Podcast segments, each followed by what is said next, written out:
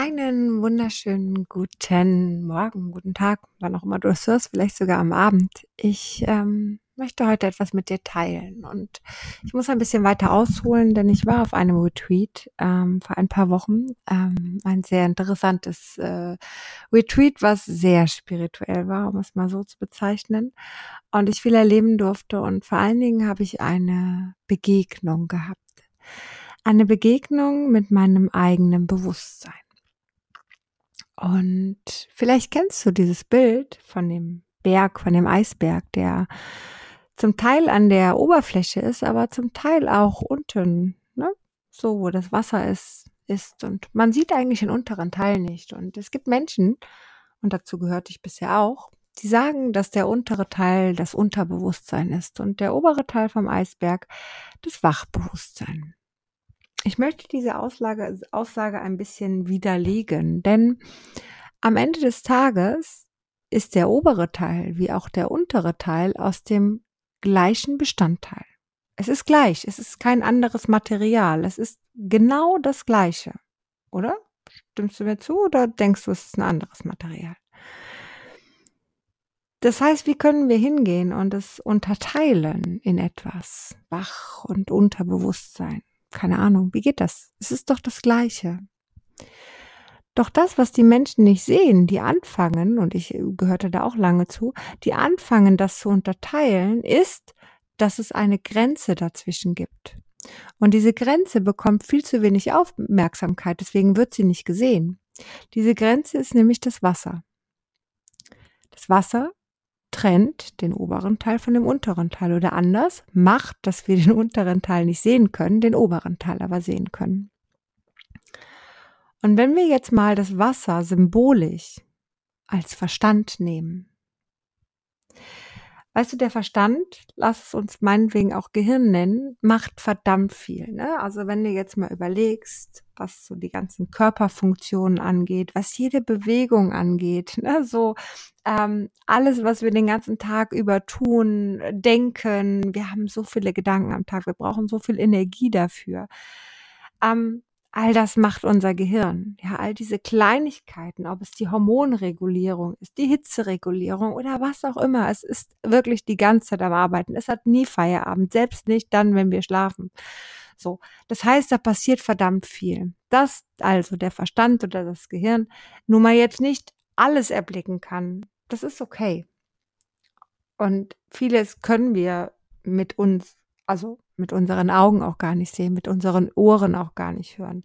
Zum Beispiel die verschiedenen Frequenzen, die Erdfrequenz, die da ist, die wissenschaftlich belegt ist, wo man festgestellt hat, dass zum Beispiel Astronauten, die im All sind und die jetzt Kopfschmerzen bekommen oder andere Symptomatiken, wenn sie die Erdfrequenz aufs Ohr bekommen, ja, das heißt abspielen, dann gehen diese Symptomatiken weg. Das heißt, auch wenn wir sie die ganze Zeit nicht hören, sie ist die ganze Zeit da und die ganze Zeit für uns Menschen bemerkbar. So. Ähm, und es gibt viele andere Frequenzen auch noch, die wir auch nicht hören können. Okay, also, das heißt, ein Teil können wir sehen und den anderen Teil können wir nicht sehen. Den anderen Teil können wir nicht verarbeiten. Einfach, wie gesagt, weil unser Verstand, unser Gehirn zu viel zu tun hat. Wenn wir jetzt in die Meditation gehen, dann fahren wir ja unseren Körper ein Stück weit runter, dann können wir den unteren Teil wahrnehmen oder mehr davon wahrnehmen, dann können wir Themen da drin bearbeiten, dann können wir schauen, was, was in uns ist und ähm, ja, diese Sachen auch bearbeiten, ja, oder Antworten finden, den Zugang zu unserer Intuition finden, falls wir ihn verloren haben, oder, oder, oder, oder. Fakt ist, dass alles, alle Strukturen, die wir haben, alles, alle, alle Gewohnheiten, alle, ähm, alle Muster, die wir haben, alle Verhaltensmuster, die wir haben, da oben im Wachbewusstsein sind.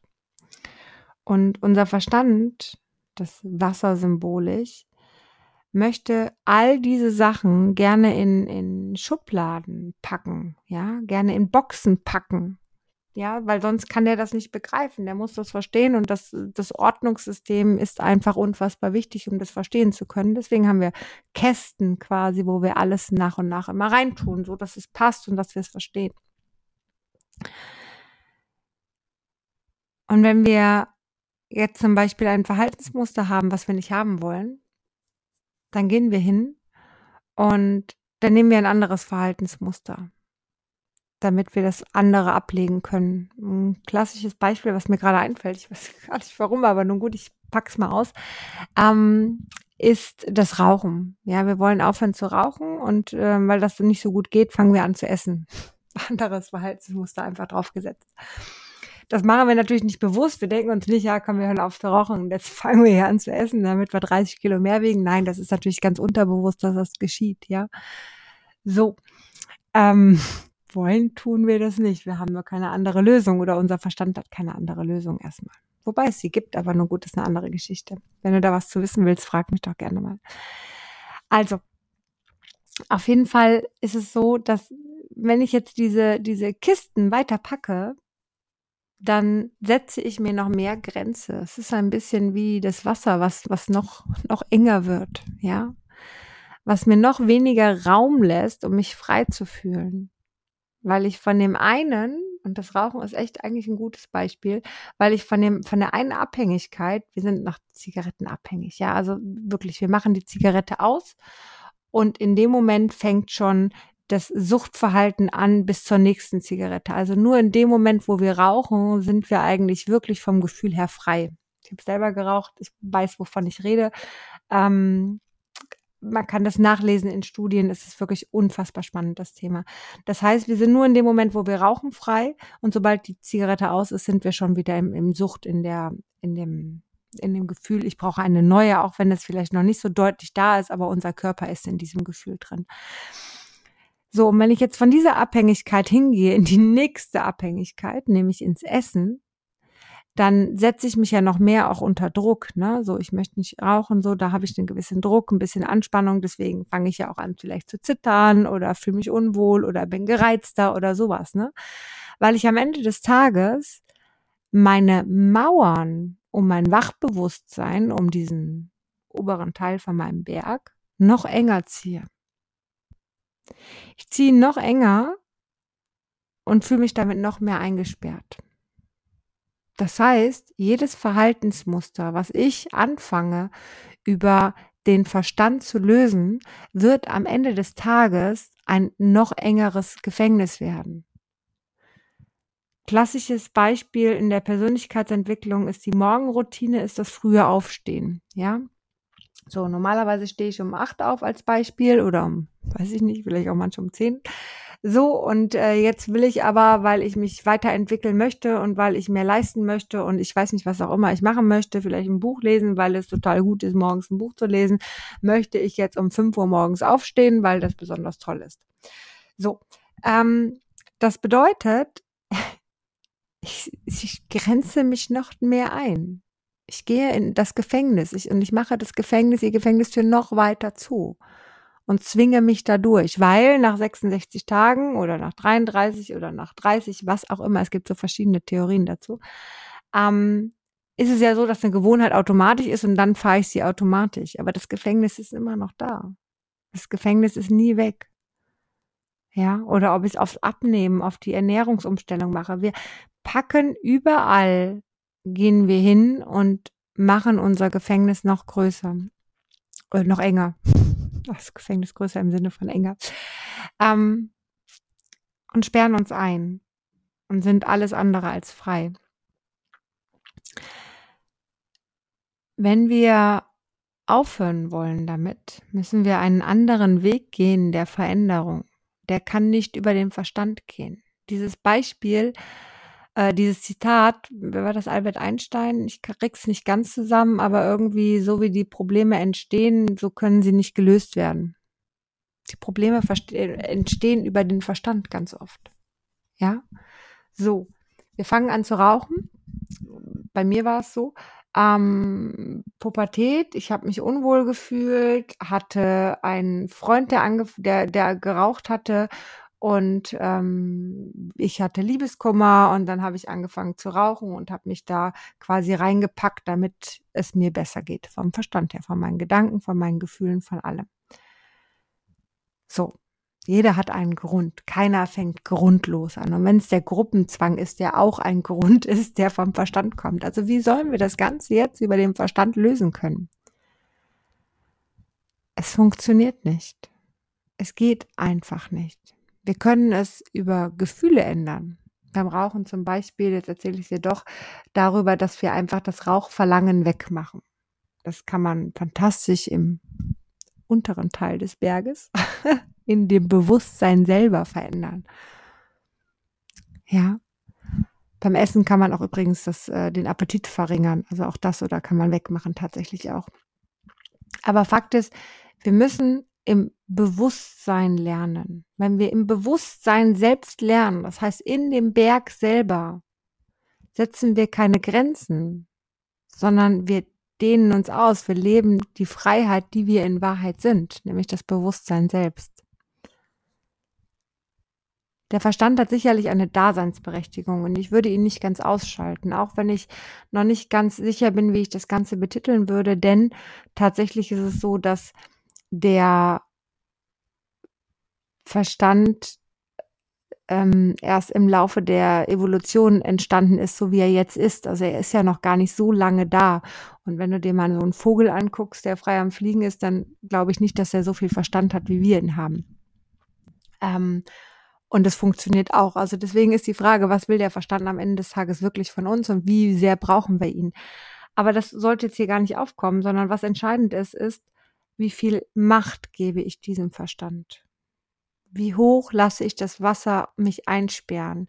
Nehmen wir mal Angst. Angst ist ein typisches Gefühl vom Verstand, ähm, was der Verstand unfassbar gerne ausschüttet, ja. So, das heißt, bei, stell es dir bildlich vor, bei Angst geht das Wasser immer höher, immer höher, immer höher und die kleine Spitze wird immer enger. Nimm doch mal so eine Angst wie jetzt hier eine Angst, äh, unter Menschen zu sein. Ja, irgendwann bist du nur noch zu Hause und sperrst dich ein und gehst nicht mehr raus. Das ist doch das beste Bild tatsächlich, um Freiheit, um Grenzen mal sich aufzuziehen und mal zu sehen, was der Verstand am Ende des Tages macht das muss nicht immer so krass sein, aber trotzdem ist jede Angst, die du hast und aus jeder Angst, aus der du lebst, tatsächlich eine Sache, die dich, die dich in deiner Freiheit beraubt. Und die Frage ist jetzt, wenn du eine Entscheidung treffen möchtest, möchtest du diese aus deinem Verstand, das heißt aus der Angst zum Beispiel treffen oder lieber aus einer, aus einem anderen Teil von dir? Und wenn du anfängst, dich zum Beispiel mit deinem Bewusstsein zu verbinden, dann hast du immer die Option, aus diesem heraus eine Entscheidung zu treffen und mutig zu sein. Das ist für den einen oder anderen leichter und für den einen oder anderen schwerer. Und für den, der schwerer ist, gibt es ganz viele Methoden, die einen dabei unterstützen. Ja, Meditation ist einer davon. Ähm, tatsächlich auch die, die Arbeit im, im, im ich muss Unterbewusstsein sagen, weil es tatsächlich noch ein bisschen schwierig ist. Aber lass es uns die Arbeit im Bewusstsein nennen, okay? Weil wir jetzt verstanden haben, dass alles eins ist. So, die Arbeit im Bewusstsein von innen heraus. Vielleicht kennst du das. Menschen, die wenig Selbstwert haben, die leben weniger aus dem Bewusstsein heraus. Logisch, oder? Das bedeutet, in dem Moment, wo sie sich von innen heraus stärken und ihr Bewusstsein somit auch stärken, ja, mit verschiedenen Ressourcen, oder, oder, oder. Ähm, die fangen an, größer zu werden, sich auszudehnen und sich mehr zu fühlen und können besser rausgehen. Und genau so ist es einfach auch. Genau diese Techniken gibt es, das Bewusstsein zu stärken, weiter rauszugehen und sich weiter zu entfalten. Wenn du dazu mehr wissen willst, ernsthaft, dann frag mich. Es gibt zwei Optionen. Es gibt natürlich die Option der inneren Arbeit. Es gibt aber auch die Option von verschiedenen ähm, Heilmitteln, die auch sehr, sehr interessant sein können, um von innen heraus zu heilen. Aber wie gesagt, da hätte ich sehr, sehr gerne, dass du mich einmal ansprichst und ich erzähle dir ein bisschen was dafür dazu. Ganz spannende Heilmittel, die auch unter anderem noch von den Indianer stammen und äh, die wirklich äh, eine sehr, sehr große Heilung haben. So, eigentlich wollte ich gerade was ganz anderes erzählen, aber das macht überhaupt nichts. Ich quatsch jetzt hier schon knapp 15 Minuten. Ich mache einfach noch einen Podcast und drehe dann über das, was ich eigentlich erzählen wollte, was aber eigentlich hierzu auch sehr, sehr gut passt. Also in diesem Sinne, hör auf jeden Fall beim nächsten Mal rein, wünsche dir einen zauberhaften Tag und ähm, pass auf dich auf.